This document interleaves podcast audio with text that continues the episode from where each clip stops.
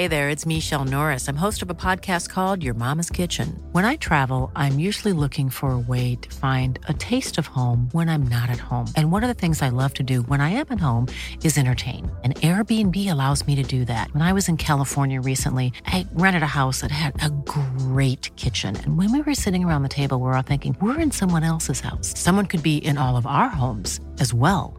If you have a home, but you're not always at home, you have an Airbnb. Your home might be worth more than you think. Find out how much at airbnb.com/slash host.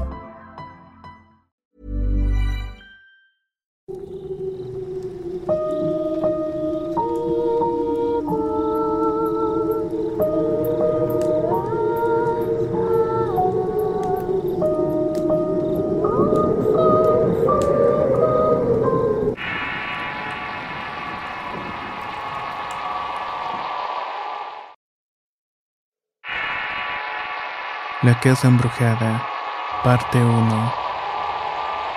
Historia basada en sucesos reales. Escrita y adaptada por Eduardo Liñán para relatos de horror.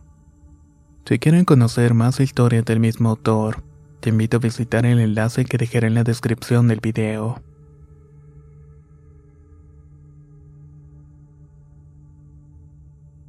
No recuerdo cuántas veces nos mudamos de casa durante el tiempo que viví con mi madre. Ella era una importante funcionaria de una compañía refresquera y viajaba constantemente por todo el país. La compañía la permutaba según la necesidad ya que era actuaria y su función era proyectar inventarios en cada centro de distribución. Nunca tuvimos mayores problemas en ninguno de las múltiples casas donde habitamos. Hasta que llegamos a una en la ciudad de Morelia. En ese tiempo tenía unos 12 años y siempre acompañaba a mi madre en sus viajes. Iba a los mejores colegios de las ciudades como intercambio y no tenía problemas académicos. Siempre fui dedicada y de mi padre sabía poco casi nada, pero nunca pregunté más de lo que mi madre a veces me contaba sobre él.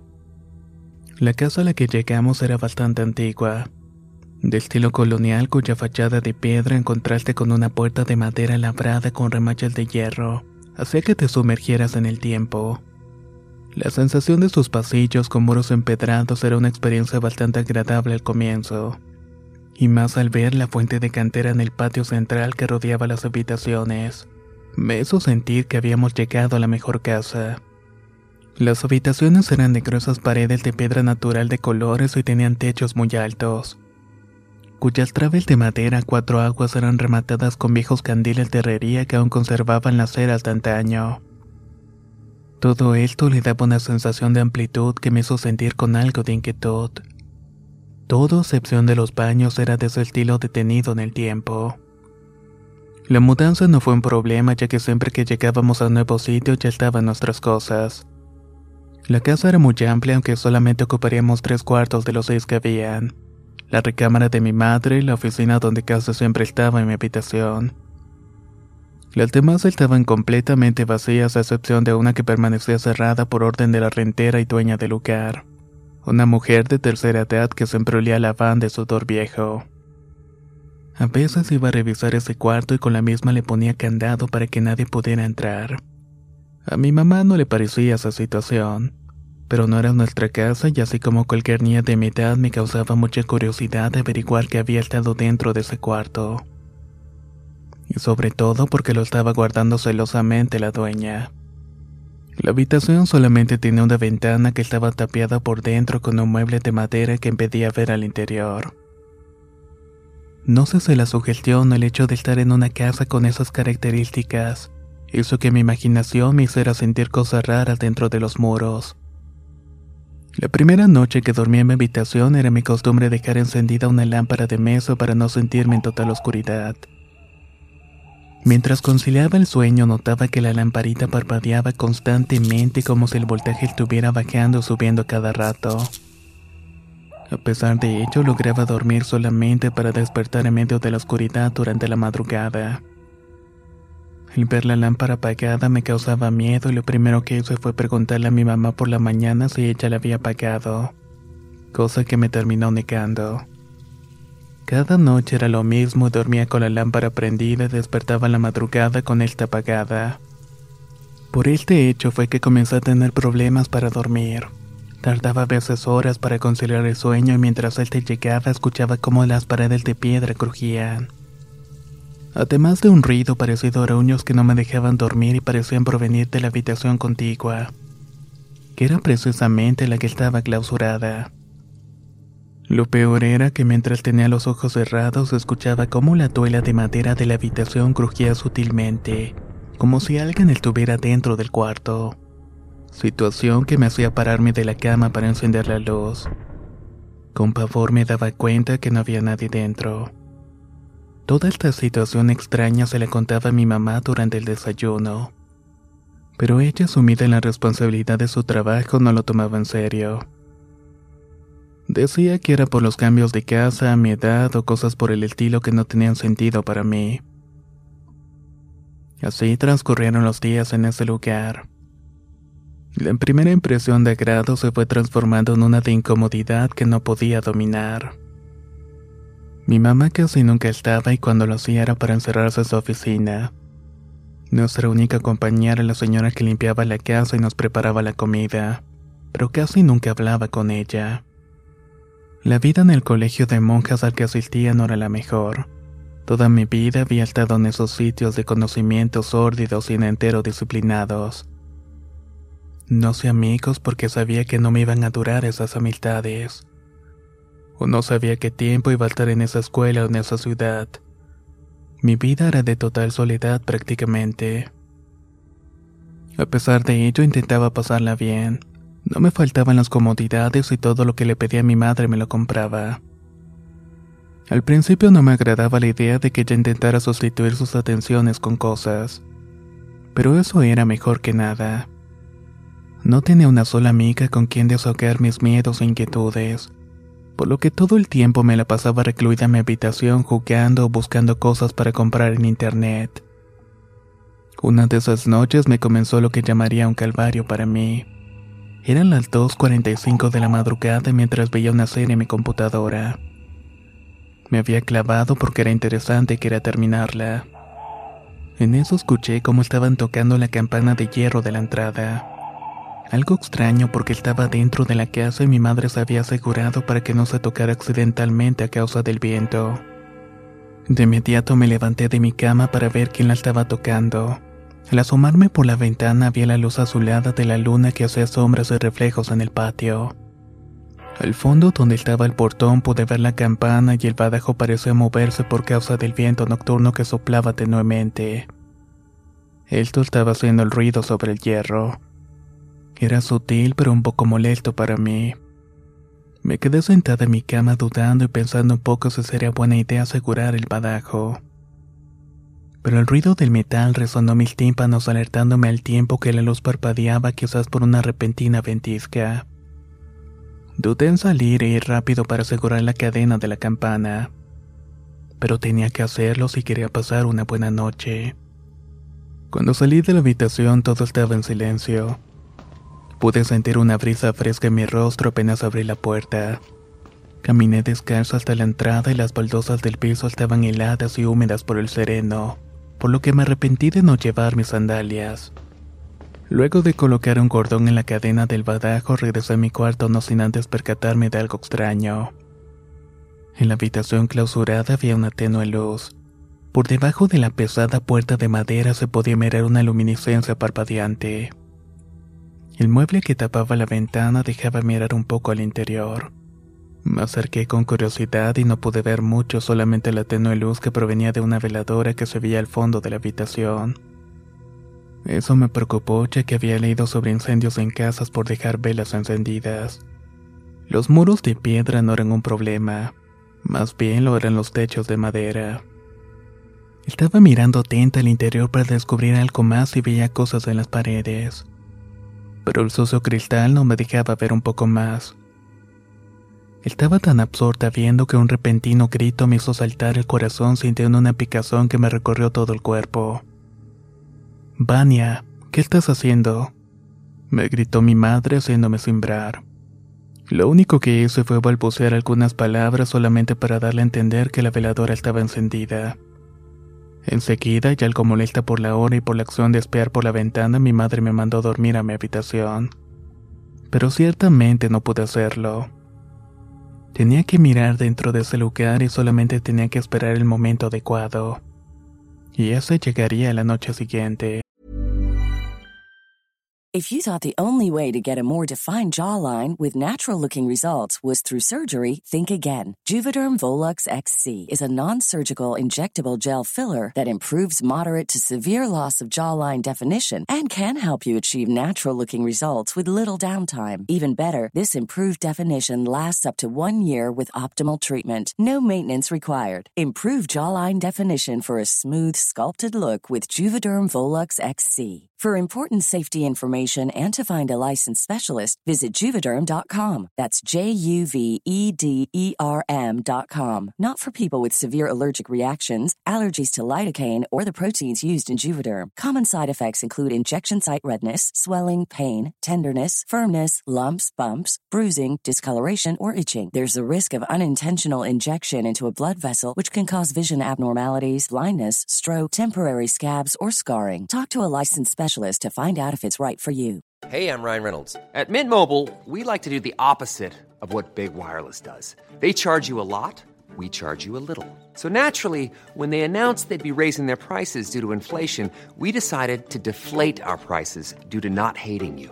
That's right. We're cutting the price of Mint Unlimited from $30 a month to just $15 a month. Give it a try at mintmobile.com slash switch.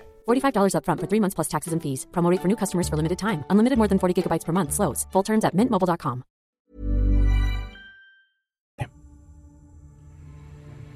Había caído la tarde ya y el día estaba muy lluvioso. Era un viernes y mi madre descansaba el fin de semana. Aunque no teníamos algún plan, optamos por quedarnos en casa, así que compró pizza, helado y bebidas para pasar el rato viendo películas todo el fin. Era de noche cuando llegamos a la casa y notamos que estaba la dueña esperando que llegáramos. Al entrar mi mamá se quedó hablando con la señora mientras yo hacía intentos por saber de qué estaban hablando. Quizás era sobre el incidente con la veladora porque de pronto se acaloró la discusión hasta el punto que la señora simplemente se metió a la casa. Quitó el candado de la habitación entró para después encerrarse. En tanto mi madre se quedaba con un semblante serio de ira. Lo conocía e intuía que habría problemas y con ello no seríamos de la casa. No me importaba y de hecho solo quería mirar qué era lo que había en esa habitación. Mi mamá recibió una llamada que le hizo meterse a su oficina y la dueña de la casa de pronto salió del cuarto llevando consigo una gran caja de cartón que quería dejar a su auto. Ese era el momento para correr y mirar qué había dentro. Así que al ver a la señora salir por el portón cerrando tras de sí, corrí para mirar si había dejado el candado abierto. Y con suerte lo estaba. Así que empujé la pesada puerta de remaches de madera haciéndola rechinar y lo que vi dentro me dejó pasmada. Era como si estuviera viendo un momento en el tiempo. Todo el cuarto tenía paredes de piedra natural. Sobre estas había cuadros antiguos de cosas horribles demonios y ángeles caídos y personas siniestras que parecían mirarte con detenimiento o recelo quizás por haber invadido su espacio. Encontraste en otra pared había decenas de cruces de diferentes dimensiones y material, haciendo una inquietante formación. Sobre esta misma pared había una especie de nicho enredado donde estaba encendido un cirio que casi se había consumido. Dentro había unas pequeñas vasijas negras cuyo contenido guardado era algo inquietante. Tenía sellos de papel y amarros con cuerdas de iscle que se notaban muy viejas. En otro extremo permaneció una cama de hierro forjado, cuyas colchas de percudido encaje denotaban que tenía mucho tiempo de estar allí. Lo más extraño era una especie de traje viejo que permanecía sobre el colchón, y un sombrero antiguo descansaba sobre un almohadón que cubría de extremo a extremo la cama. Burós, candelabros y una silla de madera. Lo más turbador era un enorme ropero antiguo de caoba labrado en detalles muy elaborados de negra madera de ébano.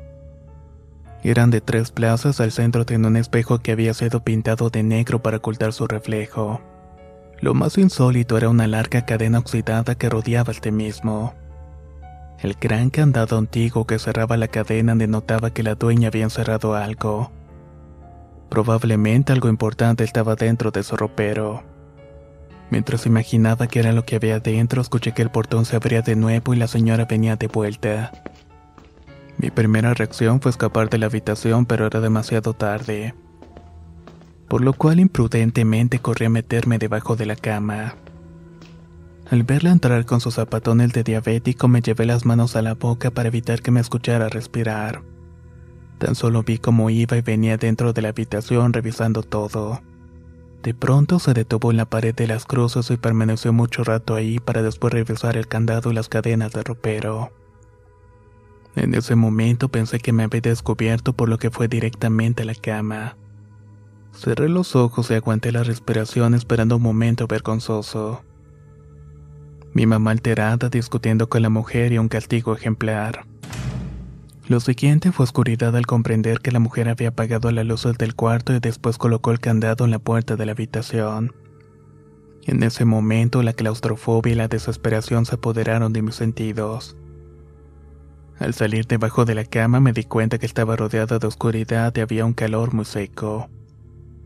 La falta de aire comenzó a sofocarme y por más que intenté calmarme para buscar cómo salir, la desesperación hizo que corriera la puerta para que la golpeara con desesperación pero lo grueso de la puerta hacía que mis golpes no se pudieran escuchar y mis gritos tampoco. Estar en esa habitación de gruesas paredes lo hacían imposible. Mi mamá continuaba en su oficina ignorante de lo que estaba pasando. Por lo que opté encender la luz e intenté mover el pesado ropero para salir por la ventana, pero no pude hacerlo. Al momento de querer mover el mueble sentí que algo golpeó con fuerza desde el interior moviendo la cadena. Mi primera reacción fue hacerme hacia atrás asustada llevándome las manos a la cara para no gritar. Miré detenidamente el ropero y estaba inamovible y de pronto nuevamente un retumbar desde el interior. Esto hizo que se moviera el candado, grité con espanto para después caer al piso. Ese impulso me hizo querer sostenerme del nicho enrejado. El taxio movió un poco el cirio y el contacto de la tenue flama con una de las viejas cuerdas de la vasija. Hizo una reacción en cadena que me hizo estremecer por la cantidad de problemas que se me venían encima. Que junto con el horror de ver cómo algo dentro del ropero estaba manifestando su presencia con golpes, hizo que la desesperación por salir se hiciera aflicción, terror y arrepentimiento por haber cometido esa imprudencia.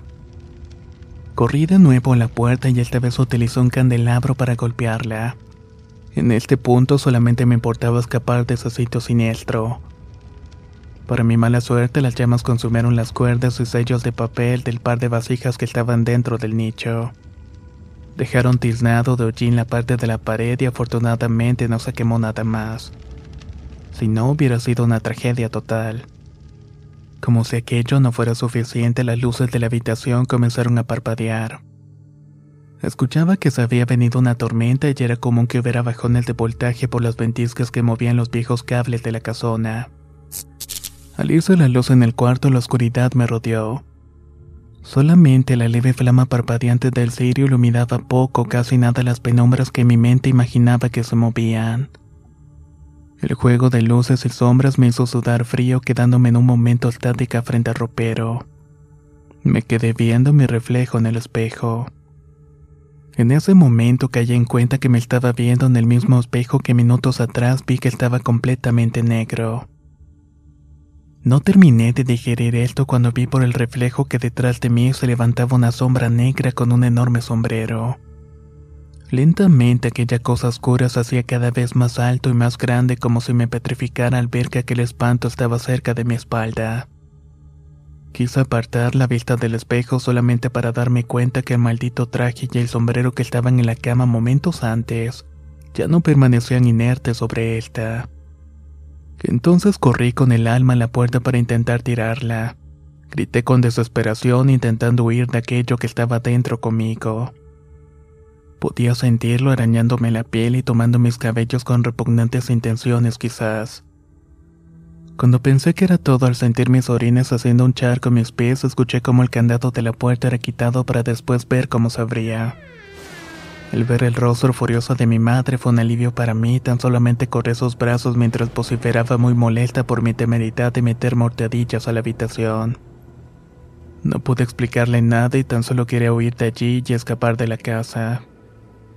Le supliqué que nos fuéramos dándole las pocas explicaciones que no tenían sentido para ella. La tormenta había llegado con fuerza y el ventarrón mezclado con agua fría me hizo sentir sosiego. El cielo relampagueante seguido de retumbar prometía una noche larga. Una que no iba a poder olvidar por mucho tiempo. ¿Qué les ha parecido esta primera parte de esta historia? Espero que les haya agradado y estén atentos a la segunda parte que saldrá próximamente. Déjanos saber tu opinión en los comentarios. Al hacerlo también vas a participar en un sorteo de un paquete de stickers tal como los que aparecen en la siguiente imagen. Dicho esto, mucha suerte y nos escuchamos en el próximo relato.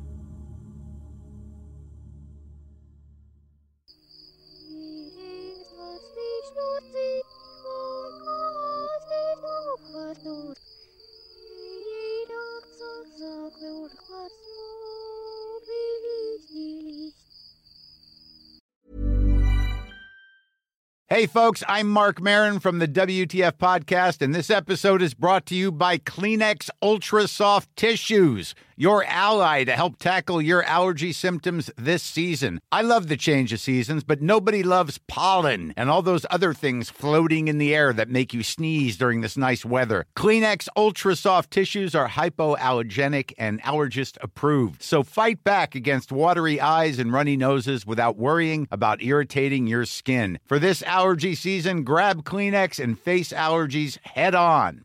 Even when we're on a budget, we still deserve nice things. Quince is a place to scoop up stunning high-end goods for 50 to 80% less than similar brands. They have buttery soft cashmere sweaters starting at $50, luxurious Italian leather bags, and so much more. Plus, Quince only works with factories that use safe, ethical, and responsible manufacturing. Get the high-end goods you'll love without the high price tag with Quince. Go to quince.com/style for free shipping and 365-day returns.